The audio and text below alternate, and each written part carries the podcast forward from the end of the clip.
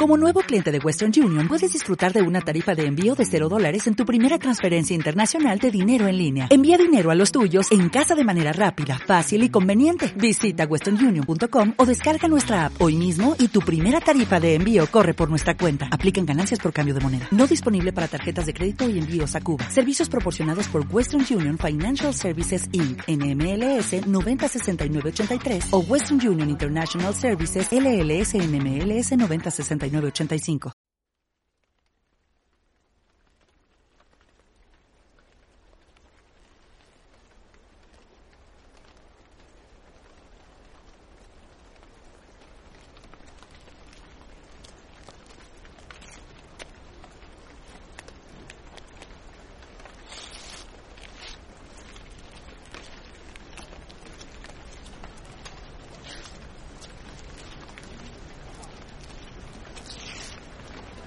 Mientras caminaba por los callejones de la ciudad amurallada, los sonidos se combinaban y se separaban a medida que pasaba por varios talleres.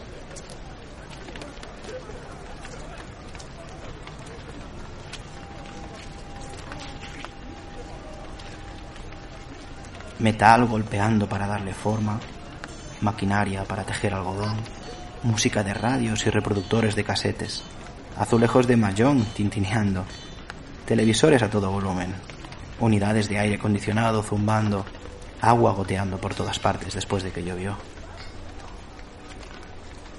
Siempre parecía estar húmedo allí, incluso mucho después de que dejaba de llover.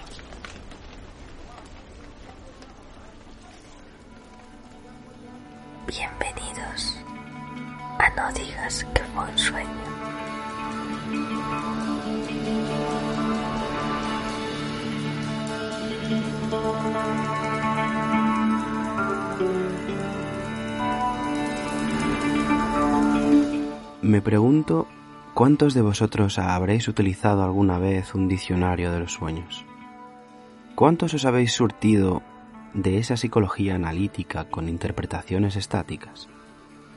Perder un diente es perder a los padres, o una serpiente es una enfermedad, o la muerte de un pariente, o un nuevo trabajo.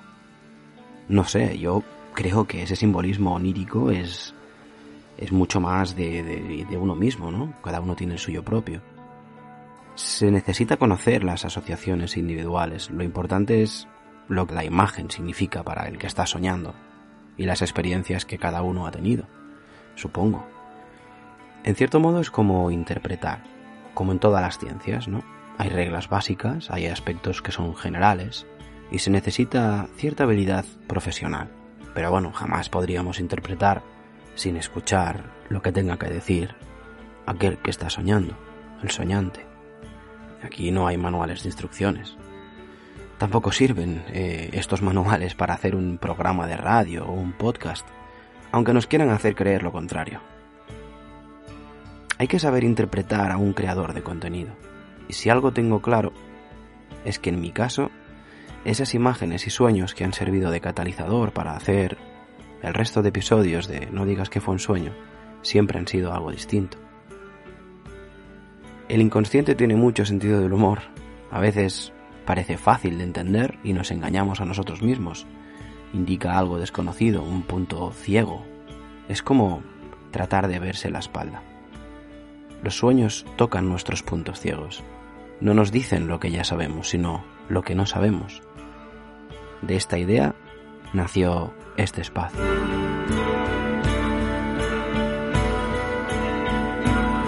Bienvenidos de nuevo a este humilde programa. Bienvenidos a No digas que fue un sueño. Muchos os habréis llevado una sorpresa al ver que publicamos de nuevo un episodio.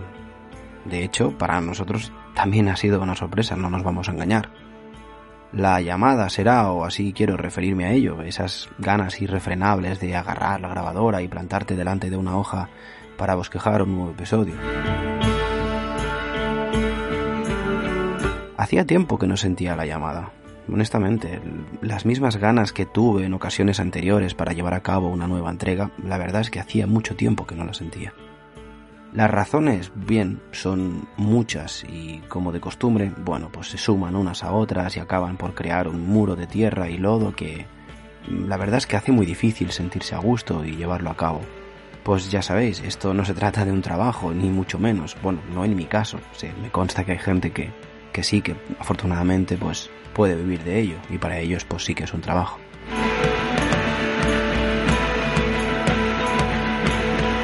No es algo que se haga por compromiso, aunque a vosotros me deba como mi audiencia consolidada. Esto es algo que empezó por amor, se hizo con mucho cariño y ganas, y los que me conocéis ya lo sabéis, y bueno, se ha hecho siempre desde la pasión, sin esperar nada a cambio, y luego pues está la vida que te arrebata el tiempo, establece el orden de las cosas y nos pone a cada uno de nosotros en su lugar. Y lo peor de todo es que los sueños a uno no le protegen de las vicisitudes, las enfermedades, los acontecimientos dolorosos de la existencia, pero sí, sí que nos dan una orientación sobre cómo lidiar con estos aspectos. Así que, dicho esto, yo creo que deberíamos ya empezar a soñar con los ojos abiertos. Comenzamos.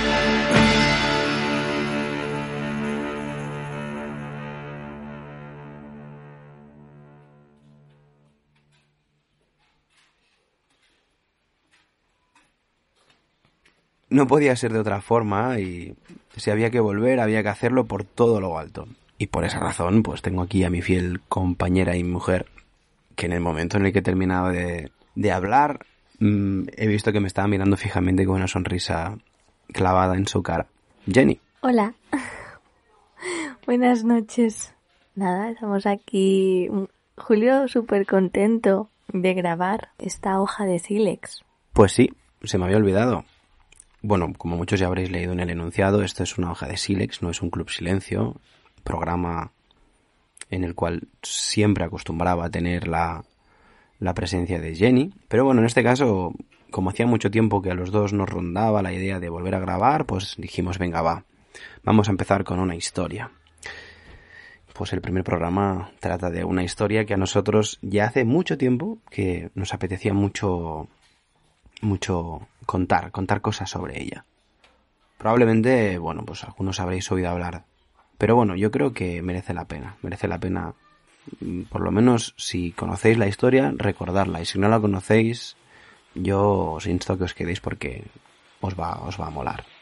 Tú, Jenny, ¿sabes si existe algún lugar o una ciudad donde se viva o se haya vivido en plena anarquía? Te digo anarquía, anarquía en mayúsculas, ¿eh? O sea, Mad Max, Blade Runner.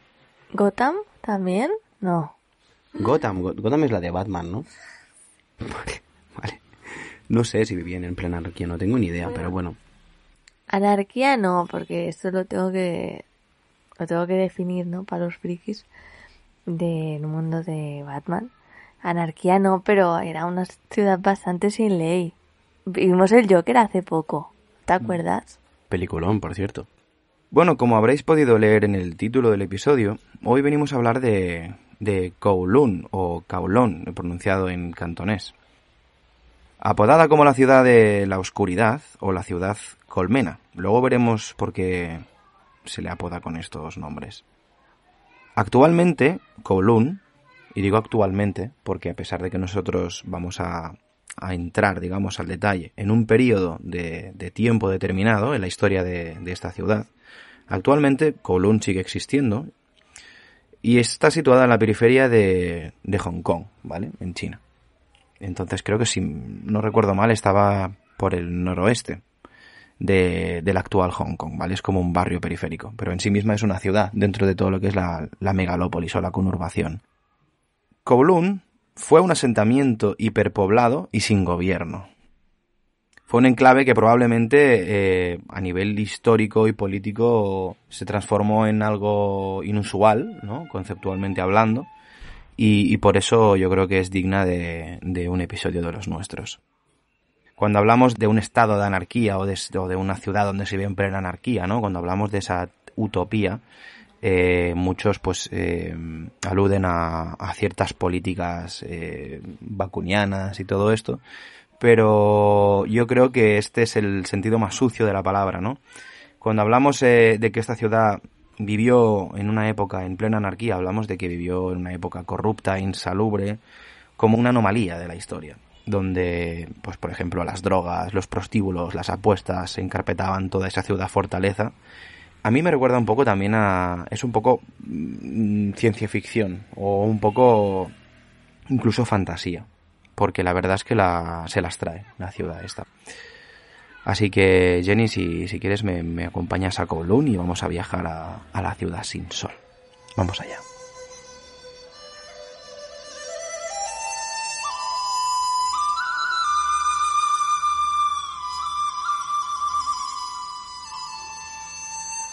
Tú habías oído hablar de, Kowloon seguramente, ¿no? Alguna vez. Y quiero que me respondas sin entrar en detalles, es decir, no me spoilees el episodio. ¿Qué, ¿Qué, les espera a los escuchantes que no han oído hablar nunca de este lugar? Pues sí, había escuchado hablar de Kowloon. Y la descubrimos hace muchos años y nos impactó bastante. Bueno, es, es una historia dentro de, de la cultura asiática, ¿no? Que se tiene que conocer. Como en cada entrega de la hoja de Silex, yo voy a empezar por el principio para entrar en, materia, en contexto y hablando un poco sobre la historia y la, y la previa, digamos, ¿no? Así que vamos a empezar a poner en el mapa eh, a Kowloon o Kowloon. Yo voy a decir Kowloon, ¿vale? Porque es como lo pronunciaríamos nosotros, aquí los españoles. Y también vamos a reseñarlo en, dentro de lo que es la línea del tiempo, la cronología del tiempo, para que no nos perdamos a lo largo del episodio.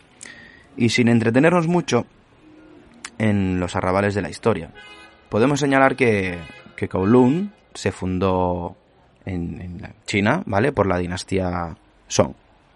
¿De acuerdo? Esa dinastía comprendía alrededor del siglo X y el XIII. Eh, y fue construida como un pequeño puesto avanzado para lo que en aquel entonces era uno de los mayores comercios de la zona. Era el comercio de la sal.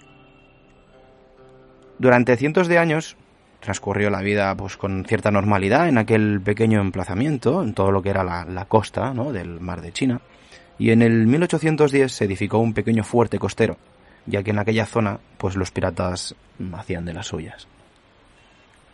Como te puedes imaginar, no eran piratas del Caribe, han habido también Jenny otro, otro tipo de piratas, no estaba Jack Sparrow por ahí pidiendo sal y opio los piratas también en aquella época eran los británicos que asolaban toda la zona y los chinos pues estaban bastante escamados con ese tema. Por aquel entonces China estaba bajo el mando del emperador Dao Guang de la dinastía Qing, el cual, bueno, ya veremos que no simpatizaba mucho con los británicos precisamente y bueno, pues como consecuencia decidió pues que reforzar el fuerte costero de Kowloon sería una una buena idea. ¿Me lo parece a mí o hay un cuervo por aquí. Hay un cuervo aquí fuera, ¿no? Está graznando. Hay un cuervo que también quiere saber más de Kowloon. Está por aquí, a ver qué oye.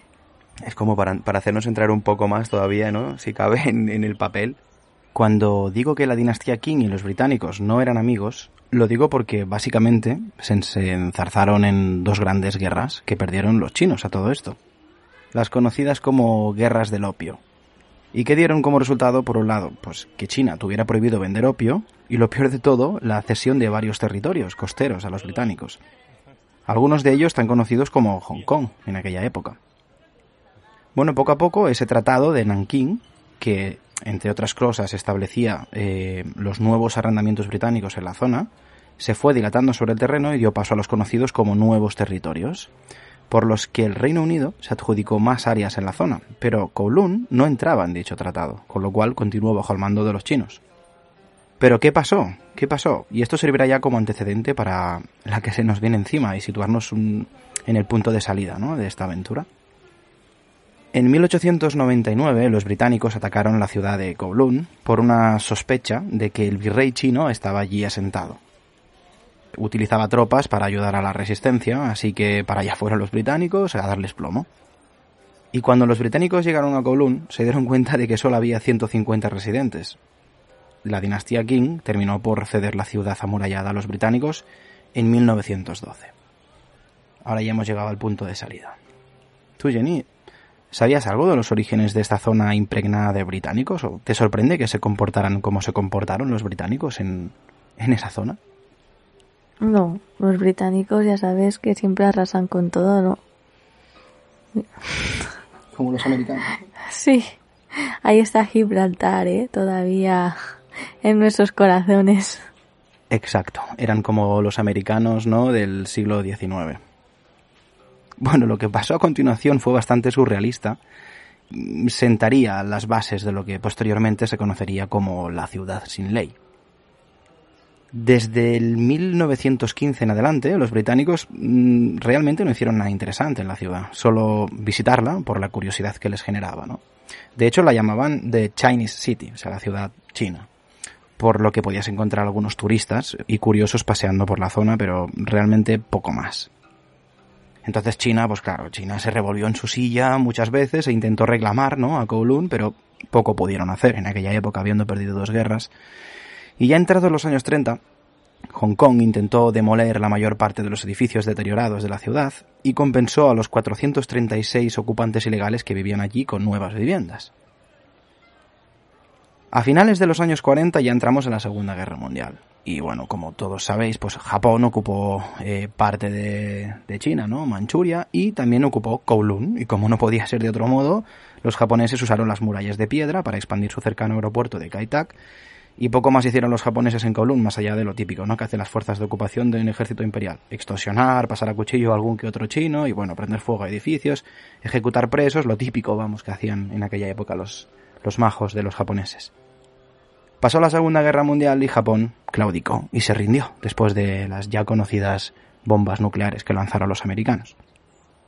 Otra vez China se sacudía en su silla y pretendía recuperar su anhelada Kowloon a manos de los británicos y, bueno, pocos años después, a causa de la guerra civil china, tras el final de la guerra, unos 2.000 chinos ocupas se instalaron en cuclillas en la ciudad en el año 47 y empezaron a malvivir allí bajo la teórica protección, entre comillas, de los británicos. Porque os podéis imaginar que después de que Mao ganara la guerra, ¿no? En, en China, todos los que no se teñían en la lana socialista, tuvieron que, salir por patas y muchos pues, bueno, llegaron a Kowloon, entre otras zonas de, de esos nuevos territorios ¿no? de protección británica. En el año 48 los británicos intentaron sacarlos de entre las ruinas de Kowloon, pero bueno, fueron recibidos por esos 2.000 refugiados furiosos que les atacaron con todo lo que tenían, piedras, palos, muy furiosos. Y como os podéis imaginar, la batalla callejera fue un desastre para la policía, la policía de aquella época, la policía colonial y en aquella trifulca no murió nadie. Los británicos rindieron el fuerte a los refugiados. ¿Podrían haber tomado ese fuerte si hubieran querido? Pues probablemente sí, yo creo que sí, pero en el año 48 el imperio británico no estaba para hostias. Después de la Segunda Guerra Mundial la verdad es que no, no se querían enrolar en más batallas. Acababan de perder a la India en una orgía de una, como una limpieza étnica, conocida como la partición, y no querían movidas también en Hong Kong. Así que las autoridades coloniales decidieron adoptar una política de no intervención en los asuntos que concernían a la ciudad de Kowloon. Y aquí empieza la fiesta. Ahora tú crees que se dan todos los ingredientes para que pueda pasar de todo, ¿no crees? Habiendo no sé cuántos refugiados ahí lanzándoles piedras a los ingleses y los ingleses diciendo vamos a darles eh, tregua, ¿no? Porque no vamos a intervenir, ya te puedes imaginar, ¿no? El el caldo de cultivo. Dos mil refugiados con ganas de, de crear algo. dos mil chinos con ganas de crear algo es peligroso, ¿eh? Total, que el escenario de, campaña era el siguiente, ¿vale? Una ciudad que no tenía la aplicación de ningún gobierno, ni el chino ni el británico. o sea, a lo mejor había de vez en cuando alguna redada por parte de la policía de Hong Kong, porque recordemos que Kowloon era pues una ciudad perteneciente como un barrio, ¿no? Un extrarradio de Hong Kong. Pero bueno, finalmente se acabó convirtiendo en un refugio para el crimen organizado y las drogas. De hecho, creo que con el tiempo la ciudad acabó en manos de lo que se conocía entonces como las tríadas, que es lo que venía a ser las bandas organizadas principalmente de China y del sudeste asiático, ¿no? Mafias, etcétera, etcétera. Ya entrado los años 50, la ciudad había alcanzado los 17.000 habitantes, pero ya no eran refugiados. Ahora eran delincuentes, desertores, campesinos, anarquistas y las personas que huían de la ley, los que se unieron a los refugiados. O sea, es un, crisol, ¿vale? O sea, un agujero donde meten todo lo que quepa ahí en la periferia de Hong Kong. Entonces, ya en este momento se bautizó la que sería mundialmente conocida como la ciudad amurallada de Kowloon. Y aquí, digamos que empieza eh, el salseo. A raíz de los incendios que hubieron en Kowloon, se empezaron a construir nuevos bloques de pisos, con un nuevo tipo de arquitectura, por llamarlo de alguna manera, que se afianzó de la ciudad y creció orgánicamente, o sea, de forma natural, de acuerdo con las necesidades de sus residentes. Fue a partir de estos humildes comienzos que la vasta y vetusta ciudad amurallada dio origen a la leyenda, a que la leyenda creciera.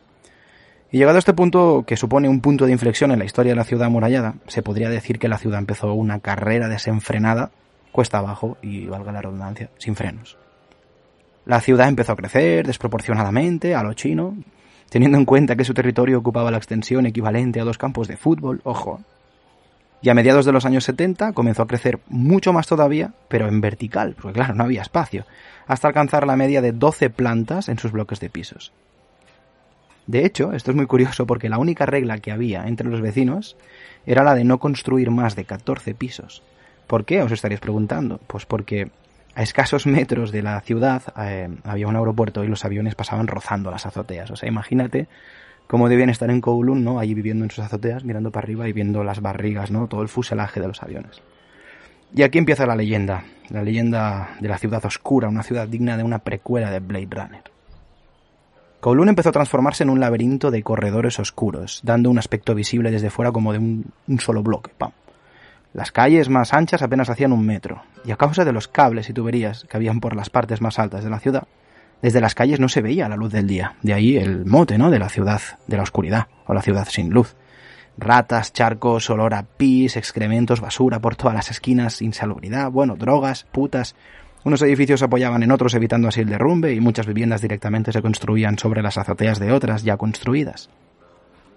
Y es curioso ahora que lo pienso porque, por ejemplo, la ciudad que está al lado, Hong Kong, se construyó excelentemente y esto es paradójico, ¿no? Siguiendo las reglas del Feng Shui, valorando los recorridos del chi, las direcciones cardinales, la geomancia, todo este rollo. Y está a escasos metros, ¿sabes? Y hasta algunos edificios emblemáticos se asientan en lo que se llama Vena del Dragón en Hong Kong, que procura no impedir el paso de los dragones hacia el agua. ¿Cómo te quedas? Wow, eso no tenía ni idea. Es alucinante. Chinos aburguesados, ¿sabes? Con ese, con esa impronta británica. Increíble, no lo había escuchado jamás. La ciudad sin ley se conocía por sus excesos, de todas formas. Se podía encontrar fumadores de opio, traficantes de, de coca, puestos de comida con carne de perro, lo típico, fábricas secretas de falsificaciones de todo tipo, casinos. Lo más curioso es que Kowloon se hizo famosa por la cantidad de dentistas que allí desarrollaban su actividad. Y algunos diréis, ¿dentistas? ¿Por qué? Bueno, allí muy fácil, podían desarrollar su actividad o su labor, ¿no? Sin titulación alguna. O sea que tú imagínate, sus precios eran súper asequibles ante la demanda de Hong Kong. Y muchos, mucha gente de Hong Kong, donde iba el dentista, a Kowloon.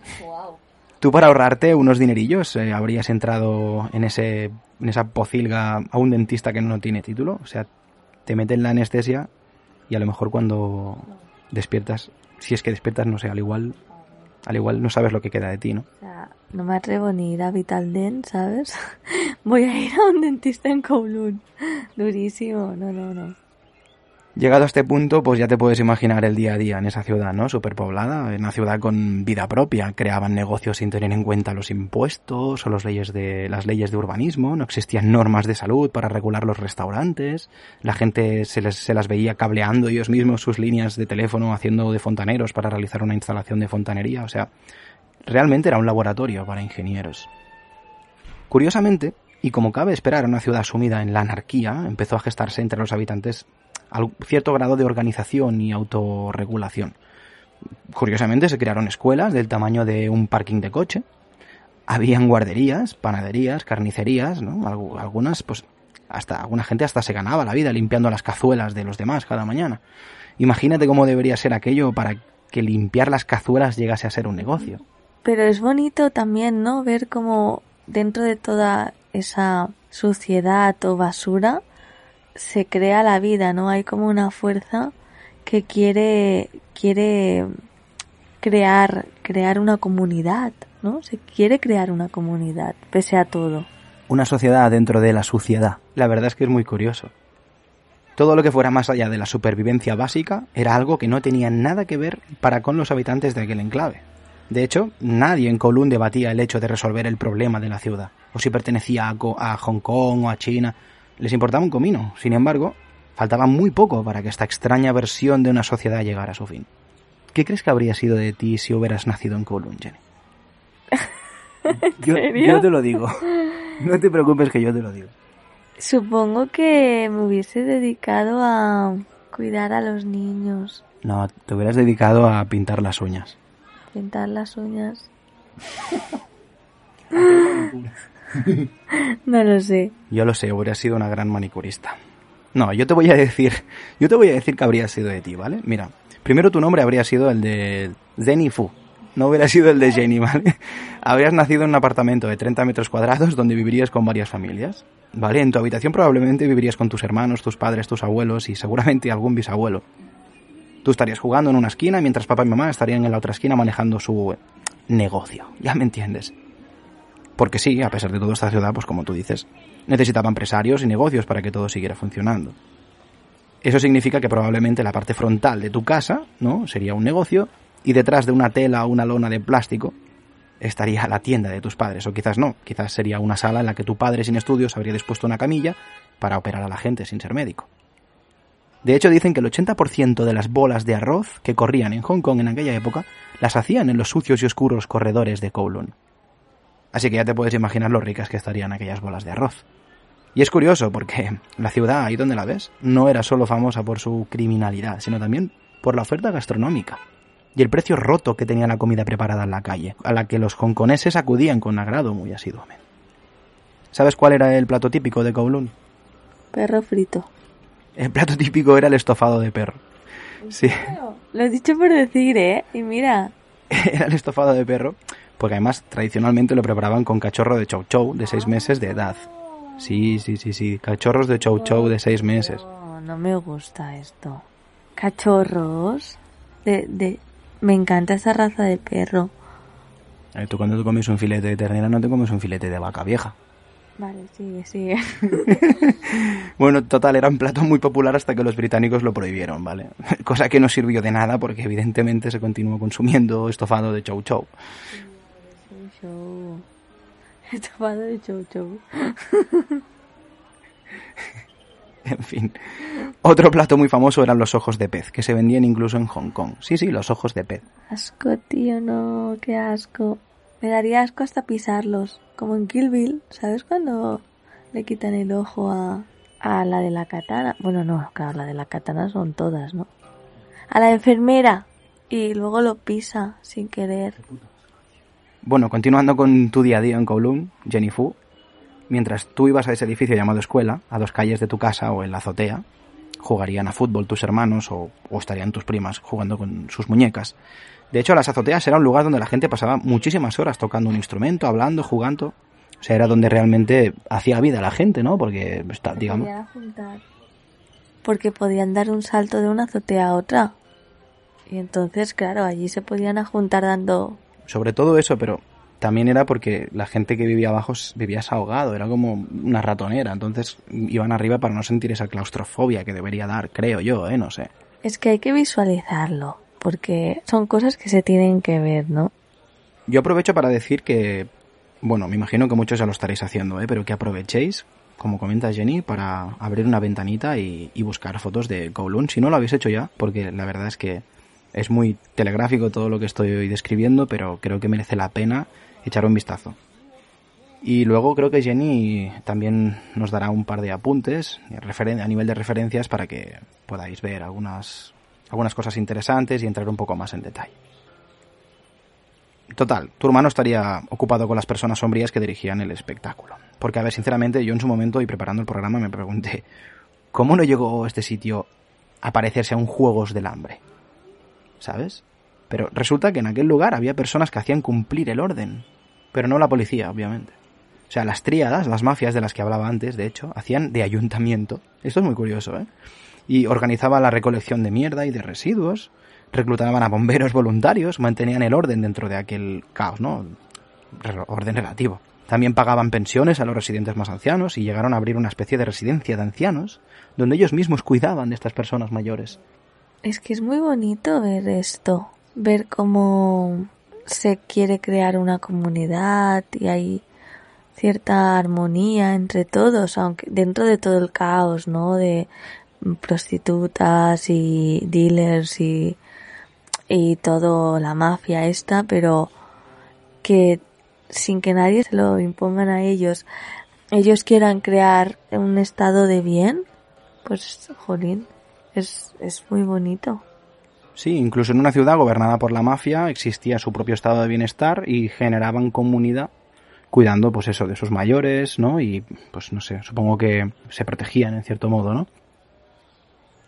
Como todos sabéis, a pesar de que llevaron a cabo estos actos sociales, de los que comentábamos ahora y comentaba Jenny, no pudieron evitar caer en un pozo de gángster clásico, ¿no? Al uso.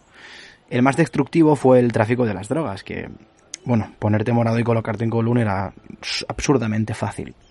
Las cuevas del opio florecían en sus rincones y, bueno, mientras que un comercio desenfrenado de heroína te permitía viajar fuera de Kowloon sin moverte del sitio, la gente de más dinero consumía opio y los más pobres heroína. Y obviamente, cabe esperar de este, de este, de esta cosa, ¿no? Pues condujo a una adicción sin frenos y bueno, a todos los males sociales imaginables que siempre eh, van de la mano con, este tipo de, de, adicciones y de problemas. Por ejemplo, gente muerta en sus apartamentos sin ser descubierta durante meses. Esto sucedía o sucede hoy en día con mucha gente mayor que vive sola y en aquella época pues también familias que escondían cadáveres para no tener que pagar los gastos de un funeral, por ejemplo.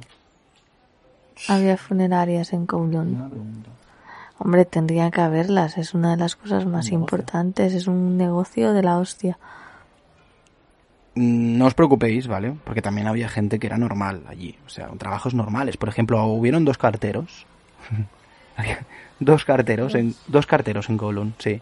Eran los únicos que conocían la ciudad al dedillo y se pasaban ocho horas al día subiendo y bajando escalones y de, de bloques infinitos. Vaya culo, dice Jenny. Navegando.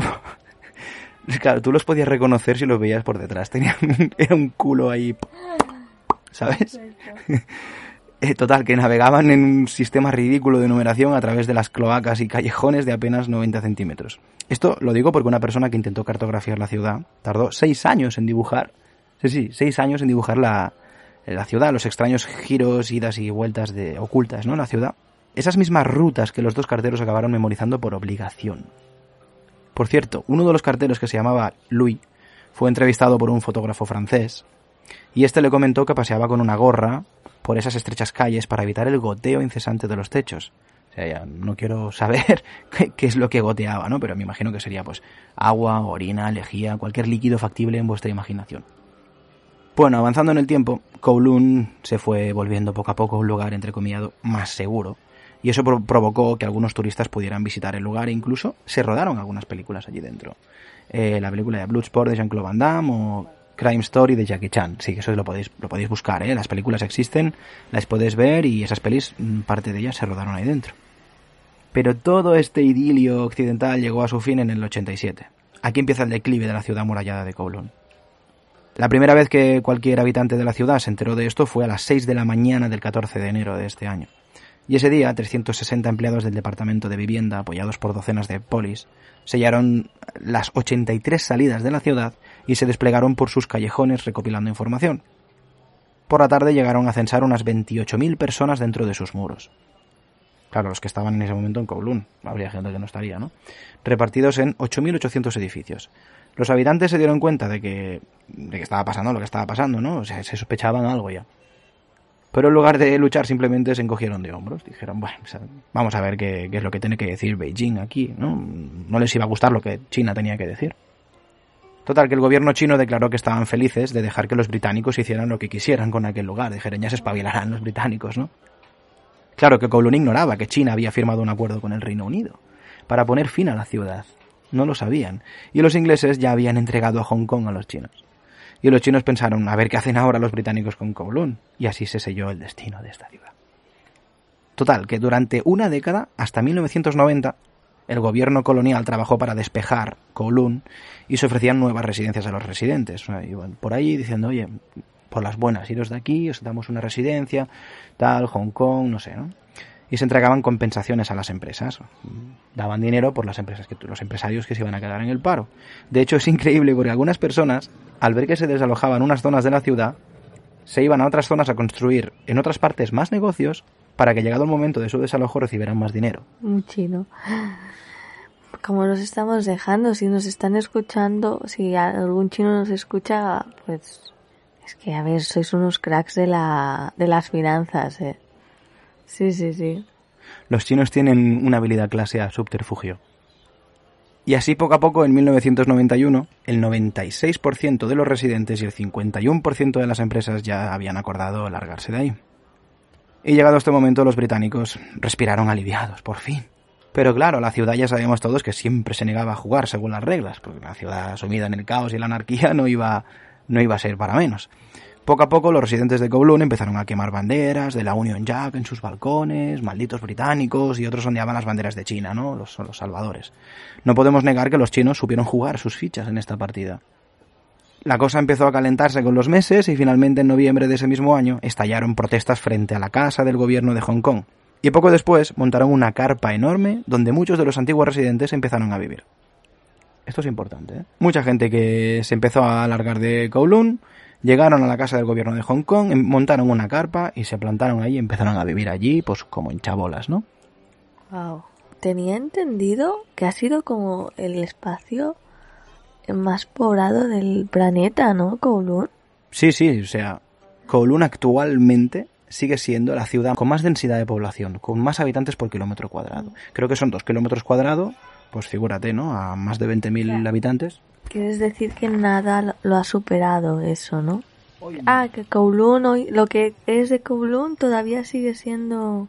O sea, Kowloon actualmente, que es como vendría a ser una ciudad dentro de lo que es la megalópolis de Hong Kong, esa ciudad o ese distrito, llámale X, ciudad de Kowloon, actualmente es la ciudad más poblada, perdón, la ciudad con más densidad de población del mundo. Es increíble. Continuamos. Eh, en el año 92, cuando ya daba sus últimos coletazos, hubieron muchas escaramuzas en la ciudad amurallada, era los- la resistencia, ¿no? Lo que quedaba, y aquellos que se negaban a irse, pues se quedaron ahí, ¿no? Se pusieron muy violentos contra la policía y las autoridades decidieron dejar pasar estos incidentes, ¿no? Pero ocurrieron cosas como que derribaron un edificio con una bomba casera, atacaron policías con cuchillos, hirieron a, vari- a varios polis, y total, que eso provocó que los británicos al final decidieran acabar de, de raíz y dijeron, mira, ¿sabes qué? Vamos a entrar aquí y venga, venga, fuera. Total, que en el mes de junio ya entraron todos los antidisturbios para sofocar los últimos residentes que se habían agarrado a Kowloon con mucha entereza y finalmente salieron los pocos que quedaban con las manos en el aire y se rindieron a la policía colonial. Los últimos que quedaban, ¿no? Hasta aquí la historia de Kowloon se las trae, ¿vale? Pero no acaba aquí la cosa. La cosa es que a mediados del 92, aquellas carpas de las que te he hablado hace un momento, donde estaban recluidos algunos de los antiguos residentes, se convirtieron en un imán para muchos más residentes. Claro, todos iban para allá, ¿no? Ahí están nuestros primos, nuestros tíos, vamos todos para allá. Y total, estaba comenzando a crecer mucho otra vez y pues se encontraron con otro, otro problema, ¿no? Eh, otro hueso. Temiendo que surgiera otra vez un segundo Kowloon, las autoridades se movieron rápidamente contra el campamento y ¡boom! cargaron y finalmente lo desmantelaron el día 2 de julio del año 92. Mientras se celebraban las Olimpiadas en Barcelona, estaban desalojando en Hong Kong a los antiguos residentes habitantes de Kowloon. Y la ciudad amurallada empezó a ser destruida y demolida ocho meses después, en marzo del 93. Y fue un proceso muy lento, ya que se usaban herramientas de demolición y no dinamita, no podían volar por los aires aquello y tuvieron que ir pues edificio a edificio. Total, que al final, en abril del 94, se destruyó el último edificio en pie de la ciudad de Kowloon. Kowloon había muerto. Y hasta aquí llegó esta comunidad autoorganizada que surgió de la nada. Se murió esa arquitectura diseñada por la gente, por las gentes de Kowloon, libres de interferencias del gobierno chino y británico. Se convirtió sin saberlo en un ejemplo real del sucio futuro al estilo de Blade Runner. ¿Tú crees que la gente que se fue de allí estaba mejor fuera que dentro? O sea, ¿crees que alguien puede sentir nostalgia por aquel lugar, por aquella ratonera? Por supuesto, y tanto. Si tú naces en un lugar y es tu, tu realidad y es tu casa, puedes haber sido muy feliz en esa realidad. Claro que sí. Era, era el hogar de esa gente, ¿no? Yo estoy completamente de acuerdo contigo. Es, o sea, lo que tú dices, la palabra hogar, yo creo que lo dice todo, ¿no? Da igual donde te hayas criado, es tu casa, es tu barrio, es tu, tu pueblo. Curiosamente es revelador, ¿no? Porque el, periódico South China Morning Post se, encontró con un ex residente de Kowloon, el cual había recibido una gran compensación por irse. Seguramente habría construido a última hora y corriendo muchas empresas para recibir esa compensación. Les dijo, yo si pudiera elegir todavía estaría operando mi negocio de reparación de aire acondicionado en Kowloon. comprando allí cada día y llevando una vida feliz y estable. Sea, pobrecillo, ¿sabes? De hecho, muchos otros que vivieron allí hablaron en términos similares, con nostalgia y recordaban la comida, la gente, la sensación de vivir más allá de las reglas, ¿no? Esto les gustaba a los colunenses. No sé, este gentilicio, lo acabo de inventar, pero puede que sea así. Y parece que este sentimiento llegó más allá de los residentes, porque hoy en día puedes ver ese sentimiento en la cultura pop como el barrio de Gotham City, en la cual se inspiró en Kowloon, dicho por el mismo director, Chris Nolan, ¿eh? se inspiró Gotham City, aquí los fans.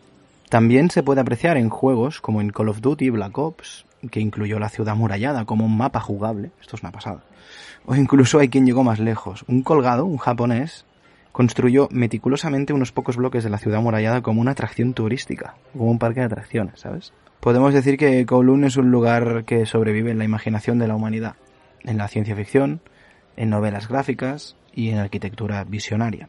¿Quién sabe si alguna vez volveremos a vivir un fenómeno social como este? Y hasta aquí hemos llegado. Y antes de despedirnos, creo que Jenny quiere aportar un par de apuntes. Bueno, yo es, pues siempre rompo una danza a favor del arte, ¿no? Como tal, pues quería nombrar a un fotógrafo que tuvo la suerte de poder estar en aquella época, en la época de Kowloon en Asia, ¿no? Allí en Hong Kong, y pudo hacer acopio de muchísimas fotografías que hay que ver, o sea, tenéis que mirar, tenéis que buscarlas porque son increíbles. O sea, es alucinante cómo retrata la sociedad de Kowloon. Él se llama Greg Girard, es un fotógrafo canadiense, experto, bueno, especializado en las ciudades de Asia, ¿no? Y bueno, tiene un libro que se llama City of Darkness, donde allí pues hace de todas estas fotografías y me gustaría pues terminar con una de las frases que he leído en una de sus entrevistas que le hicieron, porque hace poco lo, lo entrevistaron, ¿no? Y entonces él dice que había una belleza, ¿no? En las calles de Kowloon que era difícil de, de explicar, ¿no? Y decía esto, lo voy a leer tal y como traducido al castellano, claro, porque eres canadiense y habla inglés, pero decía, definitivamente hubo fascinación desde el principio y una sensación de explorar un híbrido urbano, incluso una monstruosidad que claramente tenía su propia y extraña belleza. Y era casi como un ser vivo. Verlo por primera vez en la noche, brillando al final de la calle, fue hermoso e intimidante. Este edificio que no debería estar allí, pero estaba. Jolín, te hace pensar qué fuerte no tiene que ser ir caminando por allí y encontrarte eso tan gigante, ¿no? Y, y meterte dentro. Porque claro, si todavía no os la imagináis, ¿no? Cuando veáis las fotos sabréis de qué estamos hablando, ¿no? Y tenía que ser casi mágico en aquella época caminar y encontrarte con eso, ¿no? Y, y tener el valor de decir, venga, voy a meterme con mi cámara y voy a hacer fotos. Así que por favor buscar a este hombre. Pues yo creo que con esta cita o con, con estas palabras de Greg Girard podemos despedir este edificio que no debería estar allí, pero estaba. este edificio que no debería estar allí, pero estaba. Con esto despedimos nuestro episodio de la hoja de Silex y, y nada más. Esperemos que os haya gustado mucho y que no- nos hayáis echado mucho de menos porque la verdad es que nosotros teníamos muchas ganas de agarrar el micro de nuevo y, y volver a contar, a contar historias. Así que nada, llegado a este punto os damos las buenas noches y deciros que nos encontramos en nuestra próxima edición, que esperemos que sea pronto, ¿vale? Y no, no dejar tanto tiempo de por medio como en esta última ocasión. Pero bueno, así son las cosas. Así que nada, esperamos vuestros comentarios y nada más. Buenas noches y hasta la próxima. En 1985 simplemente me lo encontré una noche. Doblé una esquina y allí, al final de la calle, se asomó. ese enorme edificio que no se parecía a nada más que hubiera visto nunca. Esta debe ser la ciudad de Kowloon.